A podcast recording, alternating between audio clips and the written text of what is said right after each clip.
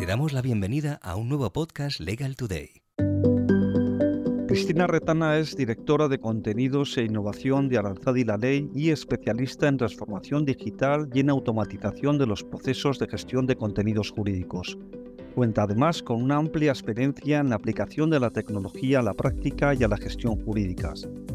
Cristina ha diseñado soluciones de inteligencia artificial para el mercado legal como Purimetría y es autora de numerosos artículos y ponente habitual en foros en materia de gestión del conocimiento, legal tech, automatización de procesos e inteligencia artificial. Cristina, muchas gracias por dedicarnos estos minutos. Muchas gracias a vosotros, Carlos, eh, por bueno, pues invitarme y, compartir esta charla con, con vosotros. Los próximos 27 y 28 de noviembre se celebrará la décima edición del Legal Management Forum, organizado por la Fundación Aranzada y la Ley por Inquietos. En este evento, que es ya una referencia para los profesionales del sector legal, se hablará muchísimo de inteligencia artificial para despachos y de hecho uno de los itinerarios abordará los casos de uso de ChatGPT. Y en esta línea queremos preguntarte, Cristina, ¿qué grado de fiabilidad jurídica y de garantía de protección de los datos ofrece a día de hoy esta tecnología? Bueno, yo creo, yo creo que desde que empezamos a oír, ¿no? A hablar de ChatGPT, de, de OpenAI y luego de VAR y del resto de, soluciones en este, en este ámbito, la verdad es que todos hemos probado ¿no? y hemos intentado ver eh, cómo funciona.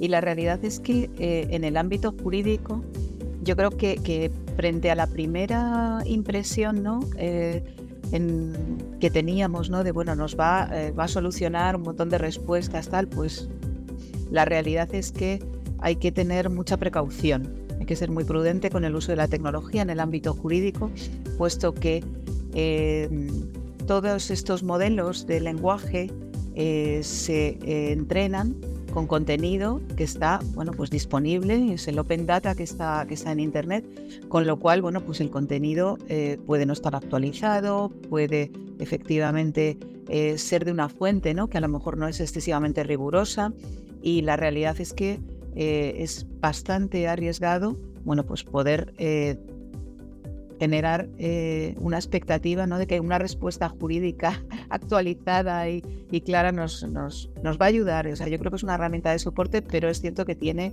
bueno, pues a día de hoy tenemos que ser precavidos y también mm, tenemos que tener en cuenta pues, las alucinaciones, las posibles alucinaciones ¿no? que se pueden generar con el uso de tecnología. Todos yo creo que hemos oído hablar de, esas eh, resoluciones judiciales en Estados Unidos en las que pues, algún abogado ¿no? ya ha tenido algún problema jurídico por el uso de la tecnología sin contrastar, ¿no?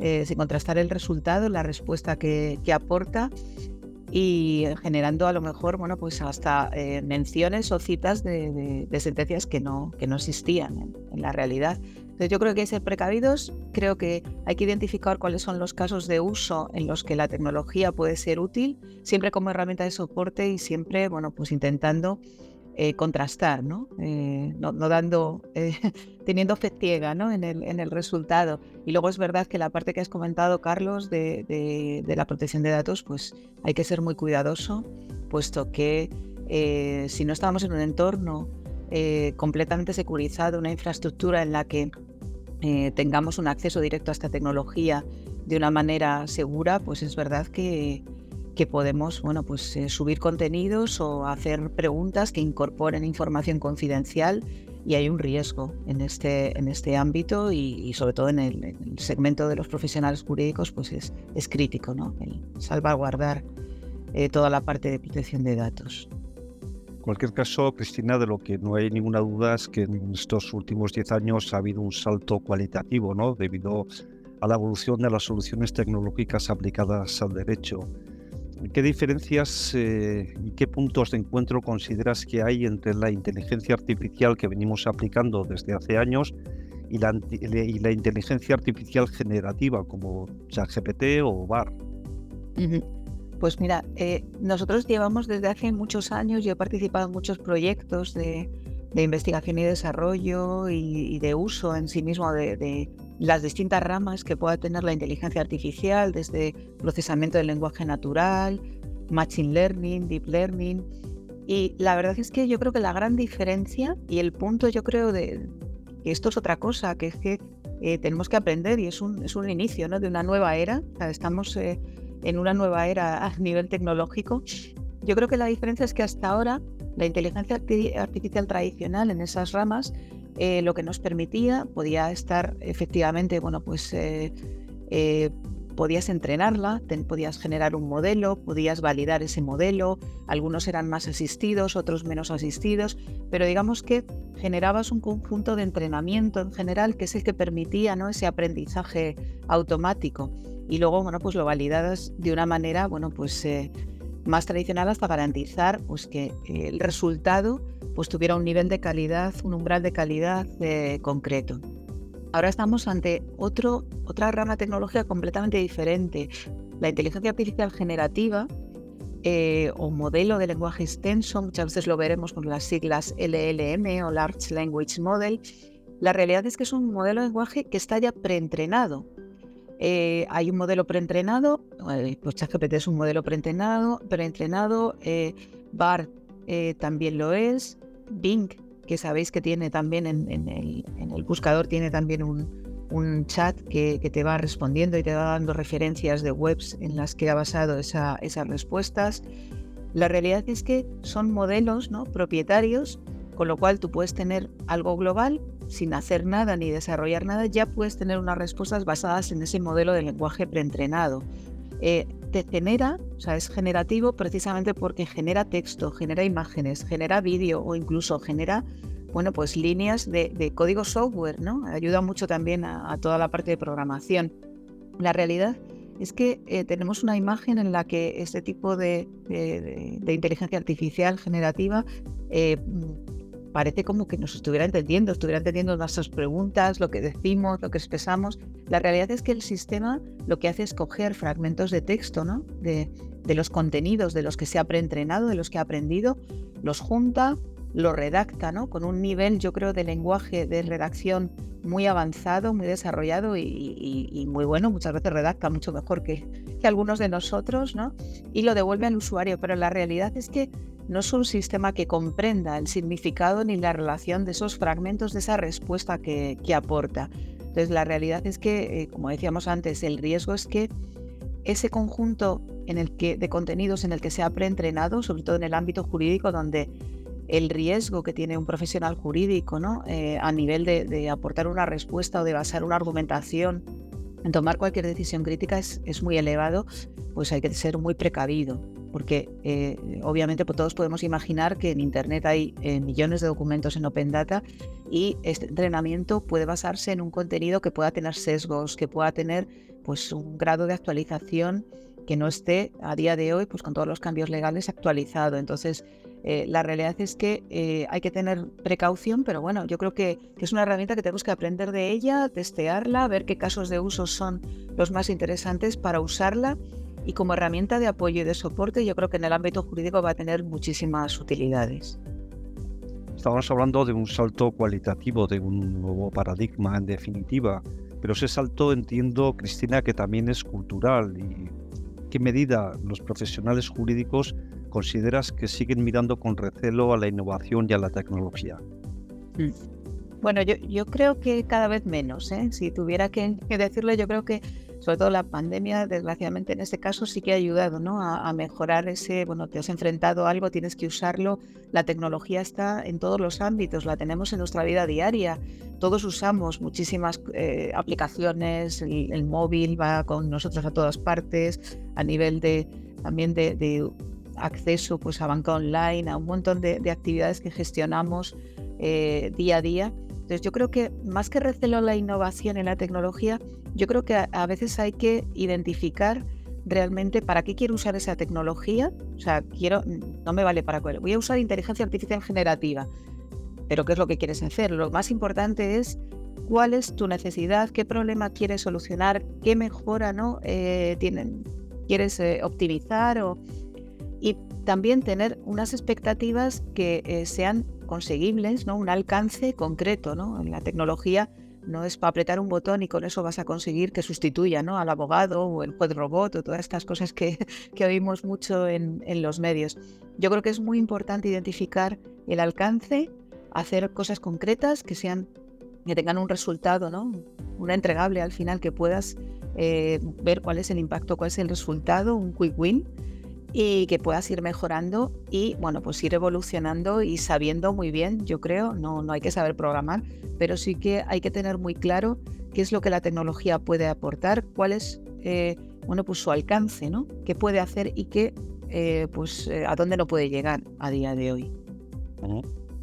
Pues está claro ¿no? que, que recelos aparte, también la realidad y según el informe Break the Limits de la Fundación Avanzada y la Ley, informe que, como bien sabes, mide la evolución de la transformación digital en el sector legal en España, tanto en despachos, en asesorías jurídicas, en administraciones públicas, todos ellos coinciden en considerar imparable en el sector legal la inversión en tecnologías que mejoren la productividad, eh, la complejidad de la regulación y la realización de un número creciente de funciones sin el incremento de los costes.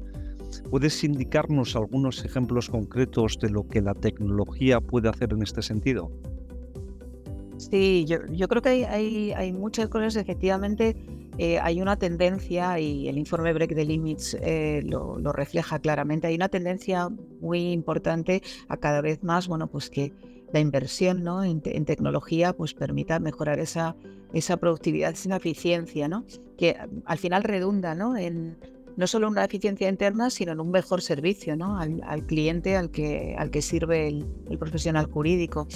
Pero es cierto que hay muchas, eh, a lo largo, o sea, si miramos eh, en, el, en, el, horizonte y el umbral tecnológico, hay, hay muchas herramientas y soluciones que a día de hoy, bueno, pues eh, quién no cuenta ¿no? con un software de gestión de expedientes ¿no? para, para gestionar toda la trazabilidad, tanto de la documentación como de las fases ¿no? de, un proceso. Están empezando a haber más soluciones también para la gestión, no ya de un expediente ¿no? judicial o de un proceso judicial, sino también de cualquier tipo de proyecto eh, o cuestión o consulta que una asesoría jurídica o un despacho tiene que dar cobertura en el día a día soluciones, por supuesto, también de, eh, apoyo ¿no? al compliance normativo. Hay muchos campos regulatorios en los que el compliance pues, eh, requiere pues, seguir, eh, dar trazabilidad, dejar evidencia de lo que se ha hecho, de la evaluación que se ha hecho, de las medidas que se han implantado. Todo eso sin una herramienta tecnológica es absolutamente inviable.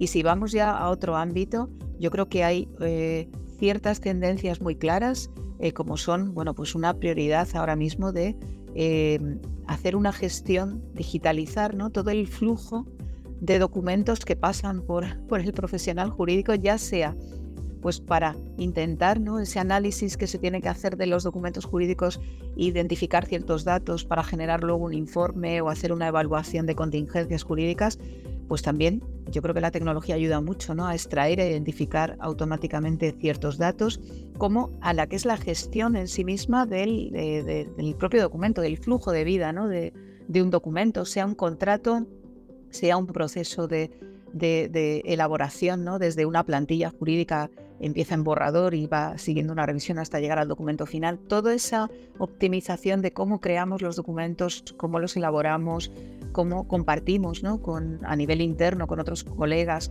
o incluso con los propios clientes un documento, pues sí, gracias a la tecnología yo creo que se están habilitando muchas eh, soluciones que van a ayudar precisamente a optimizar esa, ese trabajo ¿no? que, que me permita tener más tiempo para eh, lo que la tecnología puede hacer, pues hacerlo más optimizado y yo, bueno, pues dedicar como profesional jurídico más tiempo a, otras actividades que aporten más valor añadido al, cliente. Pero la tecnología, como muchas veces también comentamos, no es todo. O sea, la tecnología es, eh, es el medio, pero no es el fin. Tenemos que buscar para qué sirve, qué casos nos, en qué casos nos ayuda y cuál es la mejor manera para, para implantarla. Y todo eso hay que identificarlo, lógicamente, con carácter previo. De hecho, en una reciente entrevista afirmaste que una de las claves de la innovación consiste precisamente en identificar las necesidades de los clientes casi antes de que éstas surjan, ¿no? ¿Y qué pasos consideras que habría que seguir para desarrollar una idea o un concepto innovador que responda a dichas necesidades?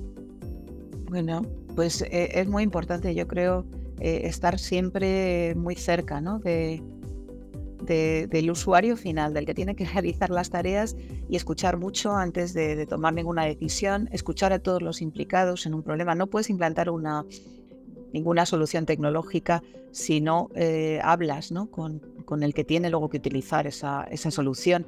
Y hay que verlo pues, desde todas las perspectivas. ¿no? A lo mejor un socio director pues, tiene una necesidad o tiene una prioridad pero mm, muchas veces pues, la solución tecnológica no está cubriendo ¿no? La, necesidad concreta. Yo creo que, que, todos los temas de innovación, eh, al final la solución muchas veces eh, viene pues, eh, en contacto continuo ¿no? con, con, los usuarios, con las personas que tienen esa problemática, identificar bien antes de implementar nada pues, cuáles son esas, esos problemas y adoptar la, la solución más, más acertada. Yo creo que en el caso en, el que yo tengo más experiencia, pues yo creo que lo más, eh, para mí, lo más interesante y lo más eh, productivo y fructífero ha sido siempre trabajar en equipos multidisciplinares que permiten pues, juntar pues, equipos de tecnología con equipos jurídicos que puedan cada uno desde una perspectiva diferente analizar ¿no? la implantación de, una necesidad, cómo implantarla, cuál es la mejor manera desde todos los ámbitos y perspectivas en general, pues en, diseño de productos de, software ¿no? para, para el ámbito jurídico, siempre hay una fase inicial en la que esa idea innovadora se diseña gráficamente para hacerte una idea, porque una cosa es lo que interpreta uno, lo que entiende, y, hay veces que, que, tienes que verlo reflejado gráficamente. Y luego, bueno, pues hay mucha metodología que nos ayuda como metodologías ágiles para acercarnos a ese cliente, definir correctamente pues cuáles son los desarrollos, probarlos, eh, ver cuándo realmente tenemos lo que llamaríamos un producto mínimo viable para, bueno, pues para ponerlo ¿no? a disposición del, del, usuario. La realidad es que eh, hay muchas ideas innovadoras que surgen por el camino. Sabemos muchas veces que hay, hay algunas que, bueno, pues que, que luego el uso eh, nos, nos indica que no era no vamos a tener esa, esa necesidad tan, tan amplia como la habíamos identificado, pero es verdad que yo creo que se aprende de todo, los errores nos ayudan muchísimo a evolucionar, mucho mejor y más orientados y, de muchas iniciativas fallidas eh, llega la verdadera innovación. Pues Cristina, muchísimas gracias por tu tiempo y te emplazamos para un próximo encuentro para arrojar aún más luz sobre todas estas cuestiones relacionadas con la inteligencia artificial que son de tanta importancia para los profesionales jurídicos. Muchas mm. gracias, Cristina. Un placer, Carlos. Un saludo. Y hasta aquí el podcast Legal Today. Te esperamos en las siguientes entregas.